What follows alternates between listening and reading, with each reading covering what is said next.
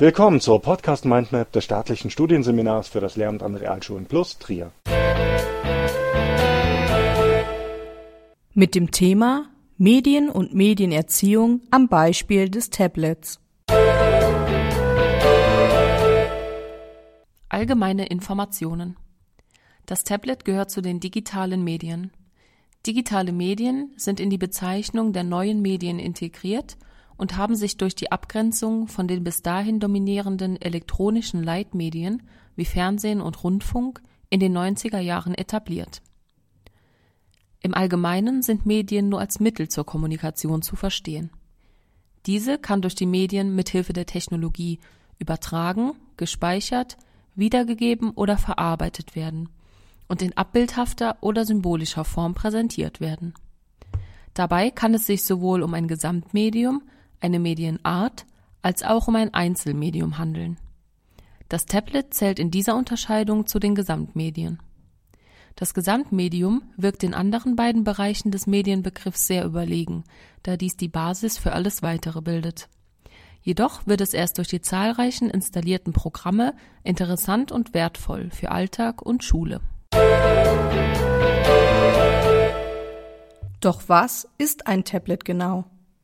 Es handelt sich um einen flachen Computer, der in der Regel mit einem Touchscreen ausgestattet ist und verfügt, wie der Computer auch, über ein Betriebssystem, einen Speicher und ähnliche Module.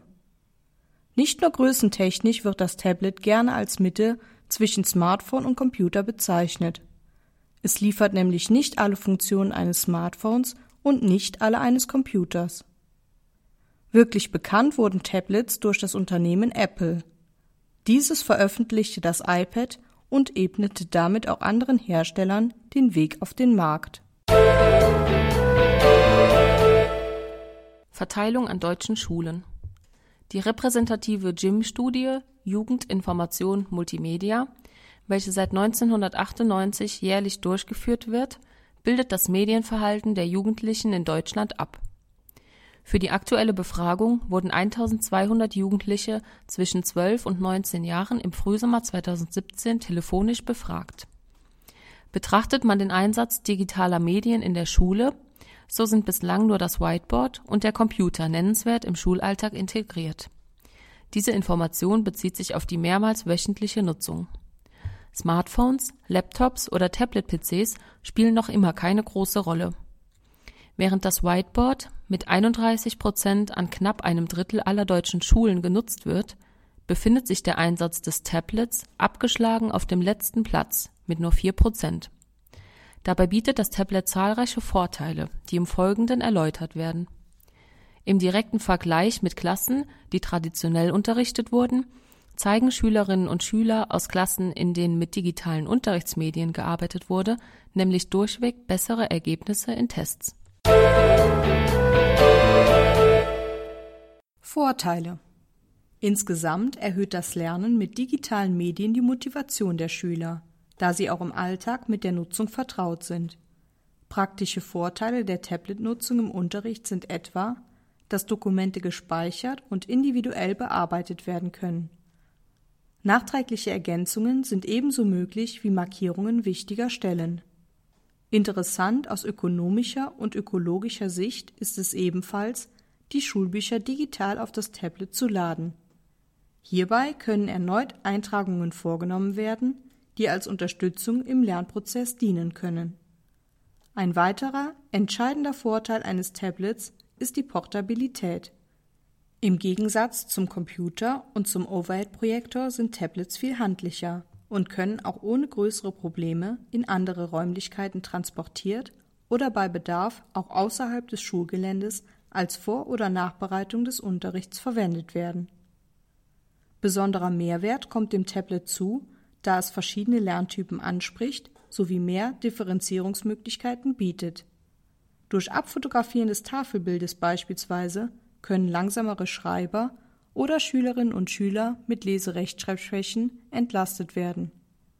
Außerdem können durch Fehlzeiten entstandene inhaltliche Lücken durch Vernetzung der Schülerinnen und Schüler untereinander mithilfe der Tablets reduziert werden. Auch als Vorbereitung für den Berufsalltag ist die Nutzung digitaler Medien unabdingbar, da im Zuge der Digitalisierung von vielen Bereichen der Arbeitswelt ein gewisses Maß an informationstechnischer Grundbildung vorausgesetzt wird. Die Nutzung digitaler Medien im Unterricht per se ist jedoch kein Erfolgsgarant. Den größtmöglichen Nutzen könne das Lernen mit Internet und Computer laut Forschern haben, wenn sie ergänzend zu traditionellen Unterrichtsmaterialien verwendet würden und den klassischen Unterricht nicht vollständig ersetzten. Außerdem sollte der zeitlich und inhaltlich sinnvolle Einsatz digitaler Medien in der Unterrichtsplanung unbedingt bedacht werden. Nachteile Die Speicherkapazität des Tablets ist unter Umständen schnell erreicht. Zudem ist die Lehrkraft auf die Funktionsfähigkeit der Tablets, die Technik und die WLAN-Deckung während der Nutzung angewiesen und muss Alternativen bereithalten. Außerdem wird spezielles Zubehör benötigt, um die Tablets zu Präsentationszwecken beispielsweise mit einem interaktiven Whiteboard zu verbinden. Fehler, die sich eventuell im Tafelbild eingeschlichen haben, werden per Fotoaufnahme und schließlich auch in den Hefteintrag übernommen und können zu einer fehlerhaften Fossilisierung des Lerninhalts führen. Die Fotoaufnahme bringt ein weiteres Risiko mit sich. Die Schülerinnen und Schüler verlassen sich unter Umständen auf die Funktion des Abfotografierens, auch wenn sie in der Lage wären, das Tafelbild eigenständig ins Heft zu übernehmen. Dieser somit gewonnene Freiraum wird dann gegebenenfalls anderweitig genutzt, da das Tablet auch viele außerschulische Reize bietet. Die unterrichtlichen Inhalte können durch eine Reizüberflutung verloren gehen. Um überhaupt mit digitalen Medien im Unterricht arbeiten und somit die Vorteile für den Unterricht und vor allem für die Forderung und Förderung der Lernenden erreichen zu können, sind einige Bedingungen notwendig. Gelingensbedingungen Bezüglich der bestmöglichen Nutzung ist zunächst die Einrichtung eines internen Netzwerkes von großem Vorteil. Zum Umgang mit diesem benötigen sowohl die Schülerinnen und Schüler als auch die Lehrkräfte ein fundiertes Know-how im Bereich Mediennutzung. Um die Tablets bestmöglich nutzen zu können, muss die Schule über ein gesichertes und starkes WLAN-Netzwerk verfügen. Erst dann können alle notwendigen Applikationen installiert werden.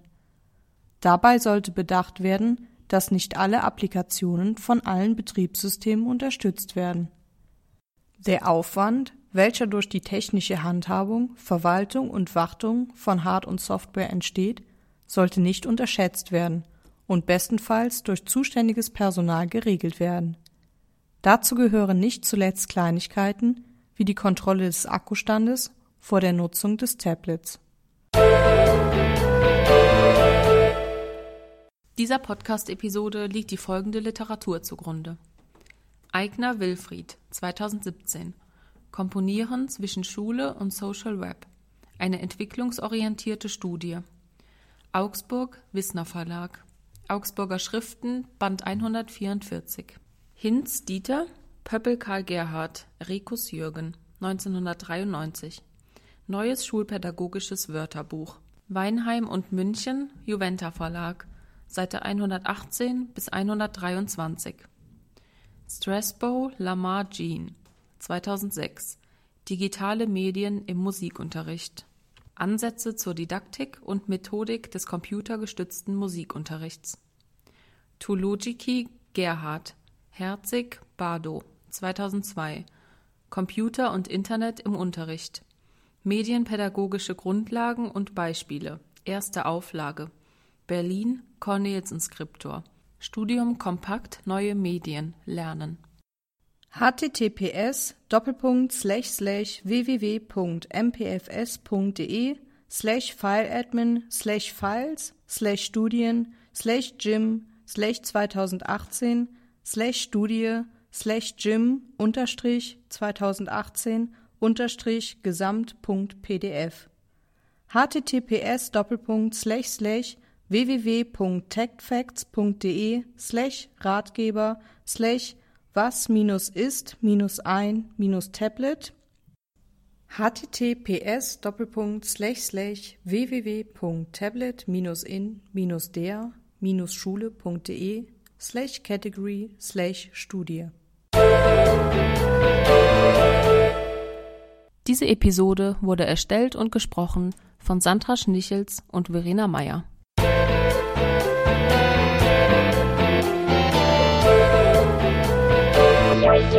Das war eine Folge der Podcast Mindmap Schule des staatlichen Studienseminars für das Lehramt an Realschulen plus Trier. Wenn Sie an weiteren Inhalten rund um das Themengebiet Schule interessiert sind, googeln Sie einfach Staatliches Studienseminar für das Lehramt an Realschulen plus Trier.